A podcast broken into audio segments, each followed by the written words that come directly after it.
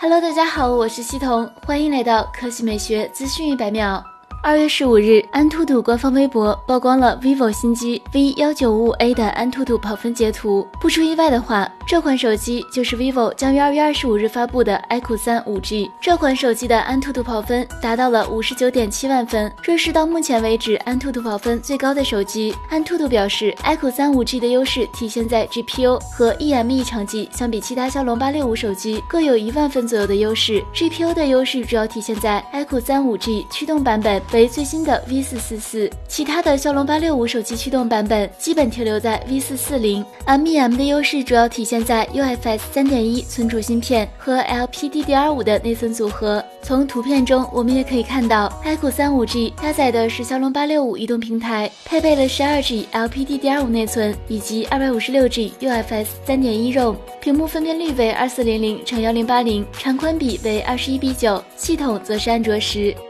第二条新闻来看，索尼尽管无缘出席 MWC，索尼仍决定在北京时间二月二十四日下午十五点三十分举办 Xperia 新品发布会。爆料称，索尼此次预计会带来新旗舰机 Xperia 一点一，除了保留二十一比九电影屏，迭代到骁龙八六五平台，Xperia 一点一有望升级到和三星 Galaxy S 二十 Plus 类似的影像系统，即一千二百万主摄。六千四百万像素长焦，一千二百万广角和 ToF，这套组合可录制八 K HDR 视频，而且至少两颗 CMOS 由三星提供，而非索尼自研。除了这款骁龙八六五旗舰，索尼可能还会推出 Xperia 5 Plus 终端手机，它搭载的是骁龙七六五五 G SoC。不得不说，索尼的新机命名越来越迷了。好了，以上就是本期科技美学资讯百秒的全部内容，我们明天再见。